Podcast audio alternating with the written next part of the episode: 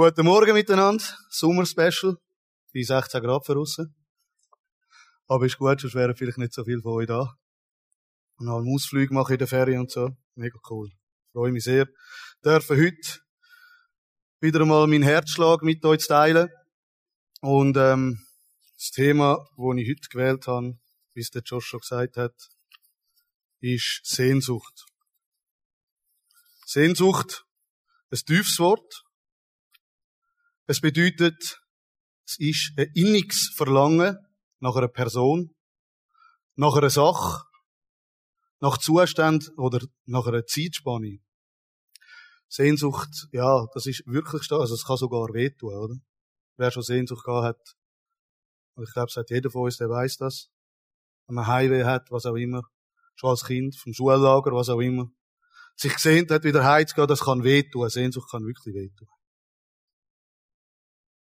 Ich will mit dem ersten Punkt anfangen. Nach was verlangt unser Herz?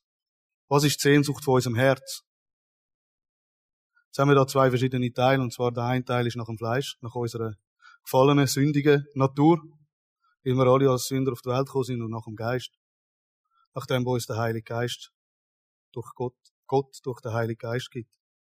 Ich will da dazu, durch das, was wir durch die sündige Natur haben, die Sehnsucht lesen aus dem Galater 5. 19 bis 21. Offenbar sind aber die Werke des Fleisches. Welche sind Ehebruch, Unzucht, Unreinheit, Zügellosigkeit, Götzendienst, Zauberei, Feindschaft, Streit, Eifersucht, Zorn, Selbstsucht, Zwietracht, Parteiung, Neid, Mord, Trunkenheit, Gelage und dergleichen, wovon ich euch voraussage, wie ich schon zuvor gesagt habe, dass die, welche solche Dinge tun, das Reich Gottes nicht erben werden. Jetzt haben wir uns alle sicher eins, zwei Wörter von der Aufzählung gefunden. Sind wir mal ehrlich, zur heutigen Zeit wenn wir den Zeitgeist heute anschauen und beobachten, was da abgeht, geht es eigentlich nur noch um das. Nehmen wir mal das Beispiel von mir. Ich liebe es, einen guten Actionfilm zu schauen. Nehmen wir den James Bond. Ja.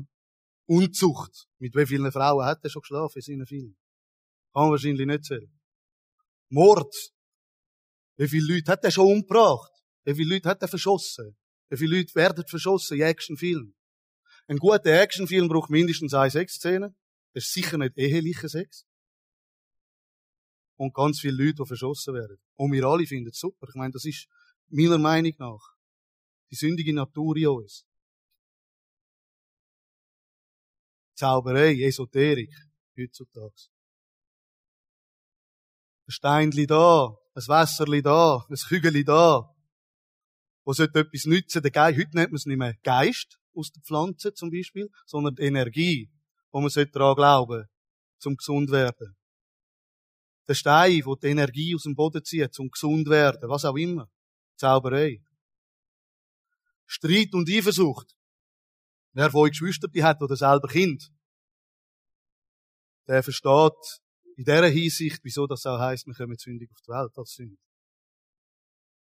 Meine wunderbare Kind.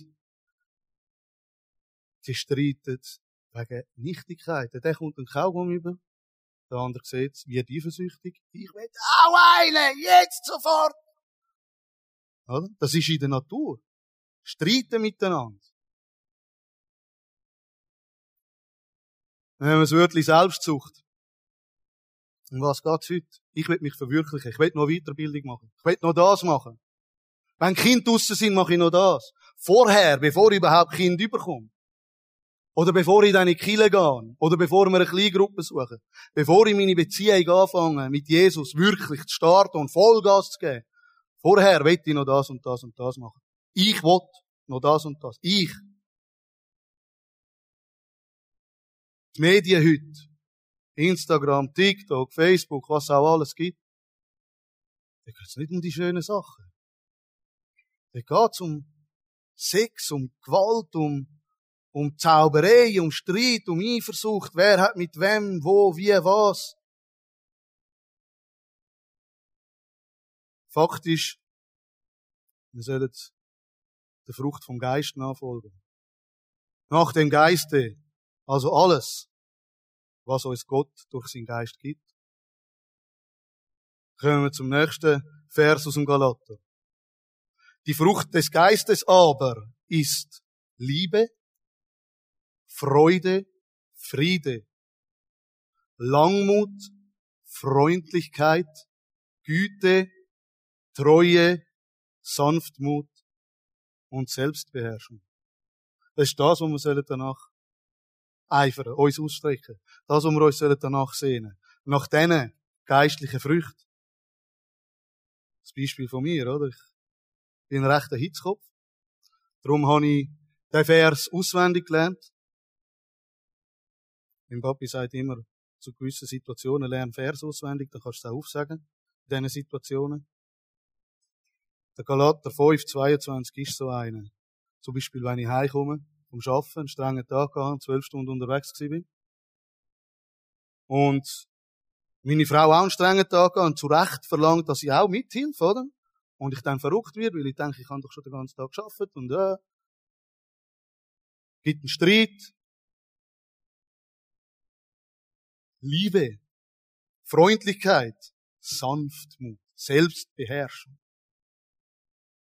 Meine Kinder fangen an zu streiten aus irgendeinem Seich aus. Ich habe wirklich so einen Grind, weil wirklich viel war beim Arbeiten. Die Kinder sind laut. Richtig, richtig laut. Also sie können richtig laut sein. Sie haben mich als Papi, ich auch laute Stimme. Genau. Ja, man würde es ihnen nicht geben, wenn man es da so sieht. Ich weiß, aber sie können wirklich laut sein. Sie können wirklich laut sein. Und dann explodiert man fast den Schädel. Oder? Geduld. Selbstbeherrschung, Sanftmut. bei der Arbeit. Wenn mir einen nervt beim Arbeiten, bei einer Sitzung oder so. Ich bin Bauführer, für die, die es nicht wissen. Ich habe viel mühsame Sitzungen. Es streiten miteinander und so weiter, wo ich mich dann auch leicht reinziehen kann und dann auch wieder. Auch dort darf ich die Freude und die Liebe ausstrahlen, wo mir Jesus gibt und so ein Zeugnis im Alltag. Freundlichkeit. Nicht unanständig werden und laut werden und auch ausrufen und auch zurückgehen und auch sagen, was bist denn du für ein Doppel, was das da äh? sondern Freundlichkeit. Wie ändere ich mein Verlangen von dem Weltlichen zu dem Göttlichen? Bleiben wir im Galater, wenn wir schon dort sind. Ich sage aber, wandelt im Geist, also in der Kraft vom Geist. So werdet ihr die Lust des Fleisches die Begierde der sündigen menschlichen Natur, also das, wo wir vom Mensch aus eigentlich sind, seit dem Sündenfall, nicht vollbringen. Denn das Fleisch gelüstet gegen den Geist und der Geist gegen das Fleisch. Und diese widerstreben einander so, dass ihr nicht das tut, was ihr wollt. Wenn ihr aber vom Geist geleitet werdet, so seid ihr nicht unter dem Gesetz, sondern unter der Gnade. Im Zusammenhang, das Lieb lese ich die drei Verse jetzt, so wie es am Zusammenhängen in der Bibel steht. Ab Vers 16 bis 23. Ich aber sage, wandelt im Geist, so werdet ihr die Lust des Fleisches nicht vollbringen. Denn das Fleisch gelüstet gegen den Geist und der Geist gegen das Fleisch. Und diese widerstreben einander, so dass ihr nicht das tut, was ihr wollt. Wenn ihr aber vom Geist geleitet werdet, so seid ihr nicht unter dem Gesetz. Offenbar aber sind die Werke des Fleisches, welche sind Ehebruch, Unzucht, Unreinheit, Zügellosigkeit, Götzendienst, Zauberei, Feindschaft, Streit, Eifersucht, Zorn, Selbstsucht, Zwietracht, Parteiung, Neid, Mord, Trunkenheit, Gelage und dergleichen, wovon ich euch voraussage, wie ich schon zuvor gesagt habe, dass die, welche solche Dinge tun, das Reich Gottes nicht erben werden. Die Frucht des Geistes aber ist Liebe, Freude, Friede, Langmut, Freundlichkeit, Güte, Treue, Sanftmut, Selbstbeherrschung. Gegen solche Dinge gibt es kein Gesetz.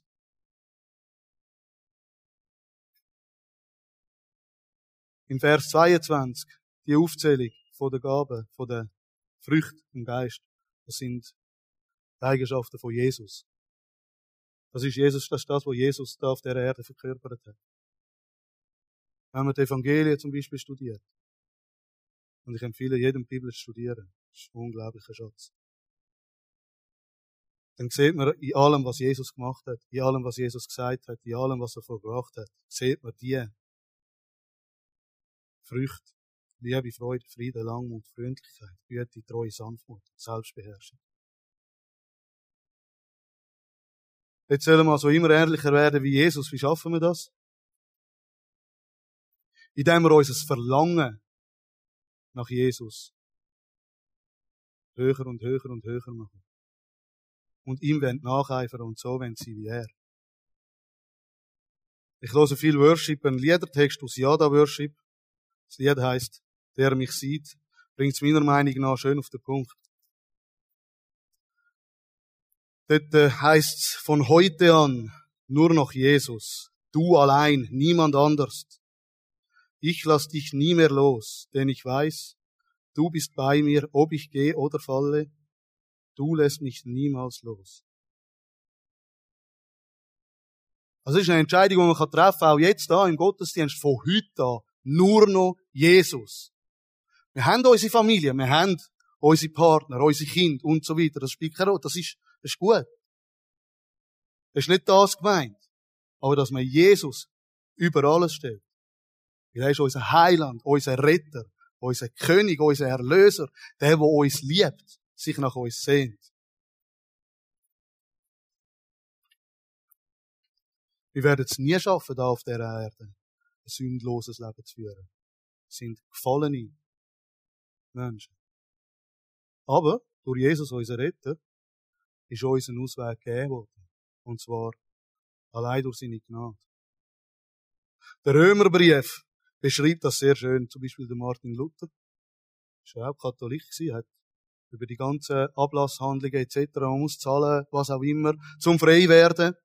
Dann hat er den Römerbrief gelesen und aus dem heraus ist eigentlich die ganze Sache entstanden, dass man wieder dazugekommen ist, dass man nicht selber etwas muss leisten sondern dass man einfach Jesus muss annehmen und seine Gnade.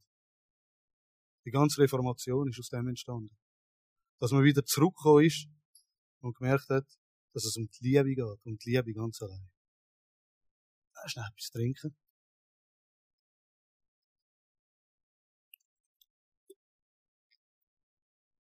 Ich empfehle jedem, der auch Mühe hat mit Selbstanklage, mit Anklage, ich schaff's nicht, ich bin's nicht, ich, ich werde nie, studieren den Römerbrief. Nicht nur lesen, studieren den. Nehmen den auseinander. Kopf bis Fuß. Wie komme ich Sehnsucht nach Jesus übernommen? Wie kann ich mich nach Jesus sehnen? Mich nach ihm ausstechen, mich nach ihm verlangen, so wie eben schon als Kind, wenn man Heimweh gehabt hat.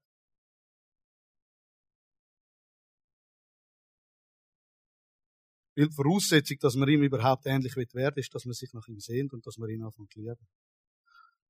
Ein paar Punkte aufgeschrieben, durchs Bibel lesen, durchs Bibel studieren. Die ganze Bibel redet von Jesus. Vom Alten bis zum Neuen, vom Anfang bis zum Schluss. Durchs Betten. Und durch Gemeinschaft mit anderen Gläubigen da.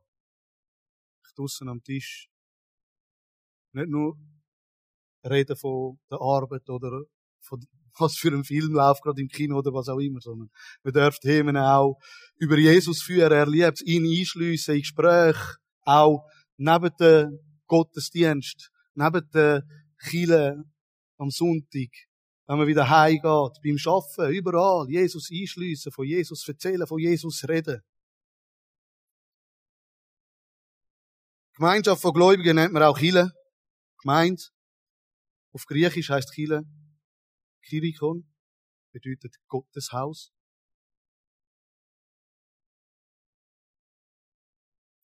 Und jetzt wird ich dazu kommen, was die Bibel zu der Beziehung zwischen Jesus und der Gemeinde sagt. Jesus ist auf die Welt gekommen, hat sich erniedrigt, ist Mensch geworden, gleichzeitig immer geblieben.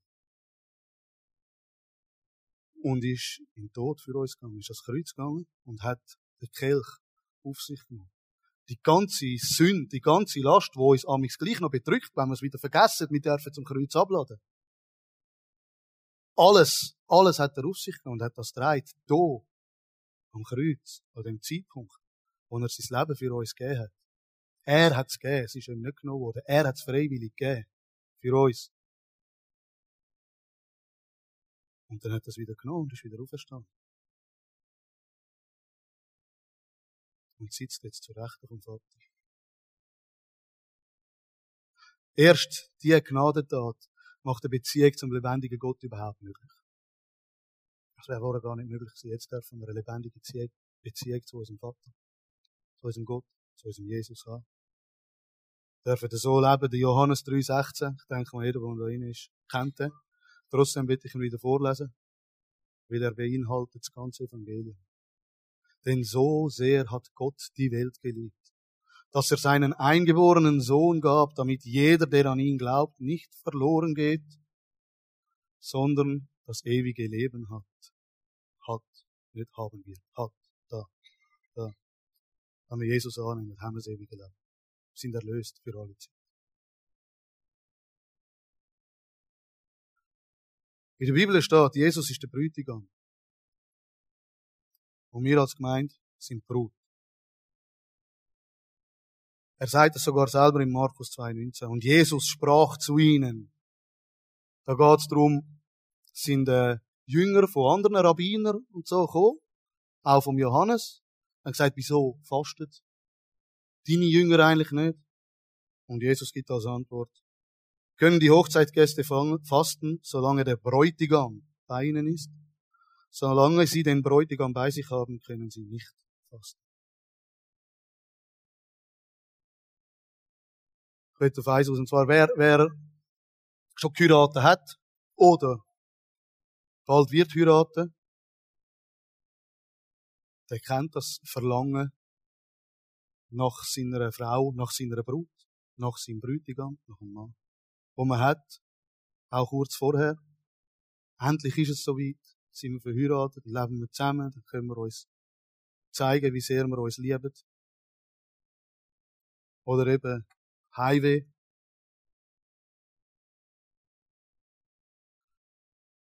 Bei der Entrückung der Gemeinde holt uns Jesus zu sich in den Himmel.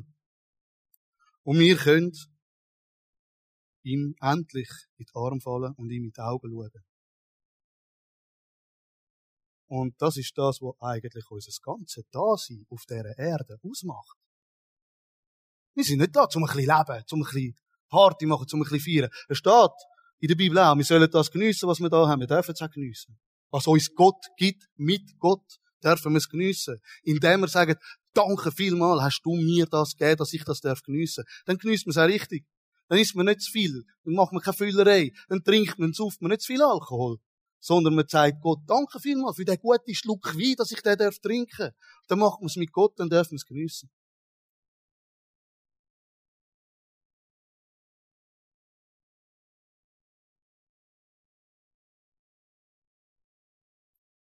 Und alles, was da auf der Erde ist, was wir da haben, wo die Bibel darauf hinweist, ist, was Jesus für uns gemacht hat, dass wir am Schluss können bei ihm sein Entrückung. Entrückung ist so ein Wort, ich weiß, das wird nicht so gern gehört von vielen. Es steht aber ganz klar, ganz klar in der Bibel, dass uns Jesus wieder abholen wird. Johannes 14, 1 bis 4 sagt Jesus zu seinen Jüngern, kurz bevor er das Kreuz geht. Euer Herz erschrecke nicht, glaubt an Gott und glaubt an mich. Im Haus meines Vaters sind viele Wohnungen. Wenn nicht, so hätte ich es euch gesagt. Ich gehe hin, um euch eine Stätte zu bereiten. Und wenn ich hingehe, um euch eine Stätte bereite, so komme ich wieder und werde euch zu mir nehmen, damit auch ihr seid, wo ich bin. Wohin ich aber gehe, wisst ihr und ihr kennt den Weg. Der Weg steht bisschen später. Ich bin der Weg die Wahrheit und das Leben. Niemand kommt zum Vater denn durch mich. Jesus. Jesus ganz allein. Die Entrückung steht ganz klar in der Bibel. Es gibt zwei verschiedene Wiederkommen von Jesus am Schluss der Zeit.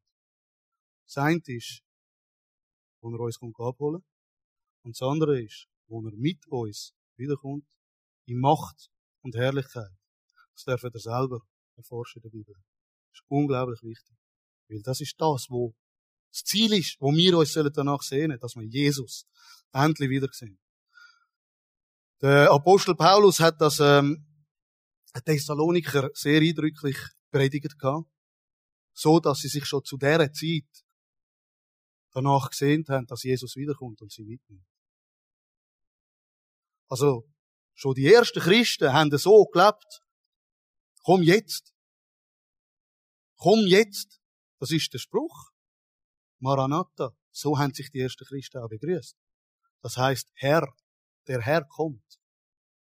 Maranatha. Der Herr kommt, die haben die ganze Zeit, ich weiß, jetzt sind wir 2000 Jahre am Warten und langsam denken wir, ja, jetzt kommen wir noch ein bisschen, ja, ist doch okay, jetzt kommen wir noch ein bisschen. Er kommt sowieso nicht gerade.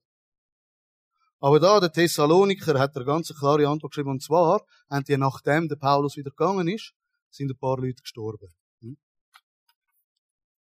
Jetzt haben die gemeint, ja super, jetzt sind die gestorben, die kommen in die Hölle, was läuft?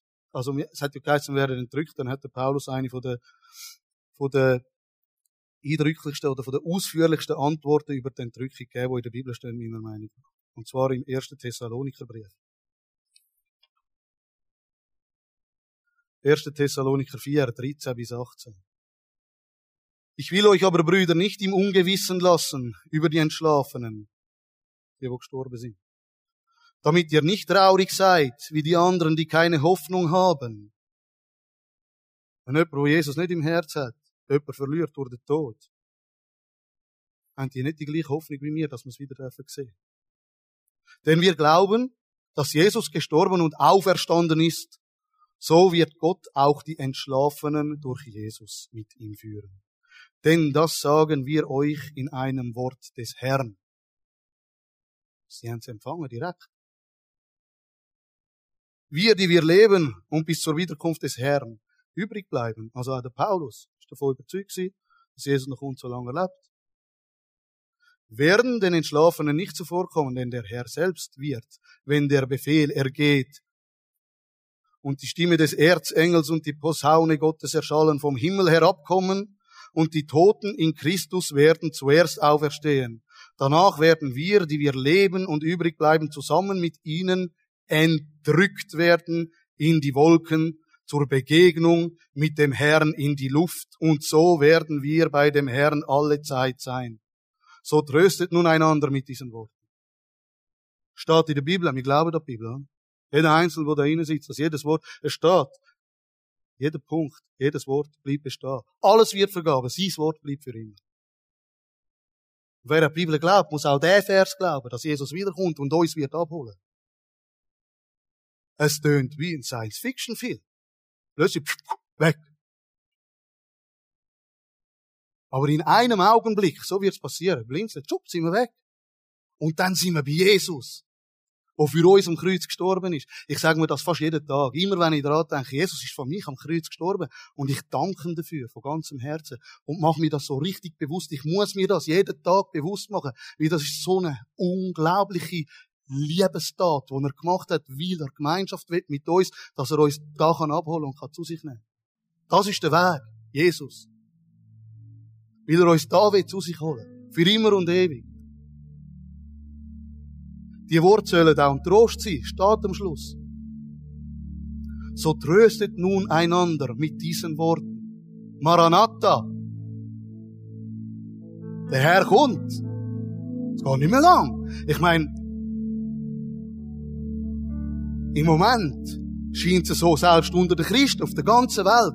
Ah, er kommt noch nicht jetzt. Es kann aber sein, dass er jetzt kommt. Ich mache die Predigt nicht mehr fertig. Tschub, und wir sind oben. Sind bei Jesus. Bei ihm die Heim, wo er gesagt hat, ich habe Wohnungen für euch gemacht. Wir leben aber wirklich nicht danach. Alles andere, ich will zuerst das, ich will zuerst das. Ich will doch zuerst sehen, wie meine Kinder aufwachsen. Ich will doch sehen, wie mein Sohn erwachsen wird und ein Mann wird, stark, für Gott, sogar für Gott, ja. Ich will doch zuerst noch heiraten. Ich will doch zuerst noch das. Und ich will noch das und ich will noch das. Jesus, ich liebe dich, aber warte noch schnell bitte. Noch nicht jetzt. Aber die Sehnsucht, die wir sollen haben nach ihm, wo wir uns sollen nach ihm sehen, das bedeutet etwas anderes. Das bedeutet, wir sollen uns danach sehnen, dass er jetzt sofort kommt, jetzt und uns endlich heimholt. Und wir dürfen erlöst sein in alle Ewigkeit, in seiner Liebe. Stellt euch vor, Jesus in die Arme fallen, ihm in die Augen zu schauen, mit ihm zu reden, im Himmel zu sein, tröstet zu werden.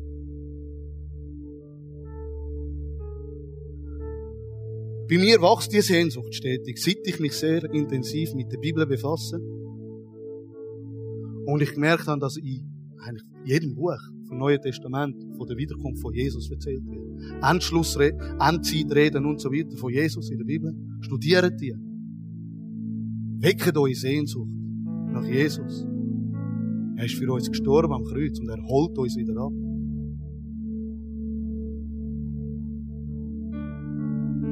Ich, ich meine, ich ich habe ein wunderschönes Leben. Ich, ich liebe mein Leben. Im Moment habe ich Schmerzen sehr stark in den Knien. Ich habe Rheuma, Schübe und so. Aber ich meine, ich habe eine unglaublich wunderschöne Frau. Ich habe unglaubliche Kinder. Ich habe eine mega krasse Familie. Mein Papi sitzt da. Der Rest der Familie ist in Italien auf dem Campingplatz und lässt zu. Und es ist wunderschön. Aber seit ich mich mit der Bibel und mit dem Wiederkommen von Jesus beschäftige, dass er wiederkommt und uns abholt, Jesus kommt. Seitdem sehne ich mich am meisten danach, dass er jetzt kommt, auch wenn ich wirklich ein schönes Leben habe. Ich meine, ich habe einen super Job. Ich lebe, ich lebe im, in einem der schönsten Länder der Welt in unserer Schweiz. Aber ich sehne mich so unglaublich fest, dass Jesus jetzt wiederkommt. Niemand weiß genau, wann er wiederkommt. Eben, schon Thessalonicher haben erwartet. Aber die ganze Bibel weist darauf hin. Er ist als Lamm. Er hat sich für uns geopfert, für uns, für uns, dass wir dürfen bei ihm sein. Er kommt wieder und holt uns heim. Und dann kommen wir alle zusammen mit ihm und er wird in Macht und Herrlichkeit da sein. Freust du dich auf ihn? Macht euch die Gedanken bitte. Freust du dich auf ihn? Weil Jesus, er freut sich auf dich. Er freut sich unglaublich auf uns, wenn er uns auch, eben wie Brut und Brütigam, darum ist das Bild, darum beschreibt er sich selber so. Er freut sich, uns zu begegnen. Was wäre ein Brütigam, der sich nicht auf seine Brut freut, wenn er die vorne steht und nervös wartet und sie läuft hier und Tränen laufen am Abend. Und sagt, hey, ich will zuerst noch schnell mit meinen Kollegen ein Bier trinken. Ich will doch zuerst noch schnell, ah, ich will noch schnell eine Runde Töpf fahren. Ah, ich will noch schnell den Berg draufklettern. Bevor ich dann, hä, Brut, bevor, hä? Nein jetzt. Sollen uns danach sehen, dass er jetzt wiederkommt. Freust du dich auf ihn? Er freut sich auf dich. Wäre ich auch schon am Schluss von meiner Predigt. Da zu meiner Rechten, zu eurer Linken, dürfen für euch beten lassen. Dürfen auch für die Sehnsucht zu, Jesus beten lassen. Dürfen für das beten, Jesus schenkt mir Sehnsucht nach dir. Beziehung zu ihm führen, weil er uns liebt. Beziehung zu Jesus führen. Und ich werde jetzt zum Abschluss noch beten und nachher dürfen wir mit der Band Worship machen und Jesus anbeten. Und zu ihm singen, da, vor dem Thron, noch nicht um den Thron, solange wir noch da auf der Erde sind. Und zu ihm singen bedeutet auch Beziehung führen. Weil wir beten ihn an. Es geht nicht darum, dass wir selber ein schönes Lied dürfen trällern, unsere Stimme selber dürfen hören oder andere Stimmen, die schön tönen, sondern es geht wirklich darum, Jesus anzubeten. Unser Herr Jesus. Unser Herr Jesus, Majestät. Gott, König. Jesus, ich danke dir von ganzem Herzen, dass du für uns am Kreuz gestorben bist, zu Golgatha, und die ganze, ganze Schuld auf dich genommen hast unser sündige Dasein hast du getragen und aus Gnade dürfen wir frei sein und aus Gnade dürfen wir dir immer ähnlicher werden und aus Gnade dürfen wir aus Liebe zu dir, wenn wir dir immer ähnlicher werden. Ich danke dir von ganzem Herzen dafür, dürfen wir dich sehnlichst wieder erwarten. Du versprichst es in der Bibel. Alles, was schon war, ist, ist eingetroffen. Warum sollte nicht kommen, was noch in Zukunft ist, was steht, dass in Zukunft wird passieren. Und wir wollen wirklich sehnlichst uns danach langen, dass du wiederkommst. Jeder Einzelne da im Namen Jesus Christus. Ich liebe dich von ganzem Herzen und ich will dich immer mehr lieben. Danke, Jesus. Halleluja. Amen.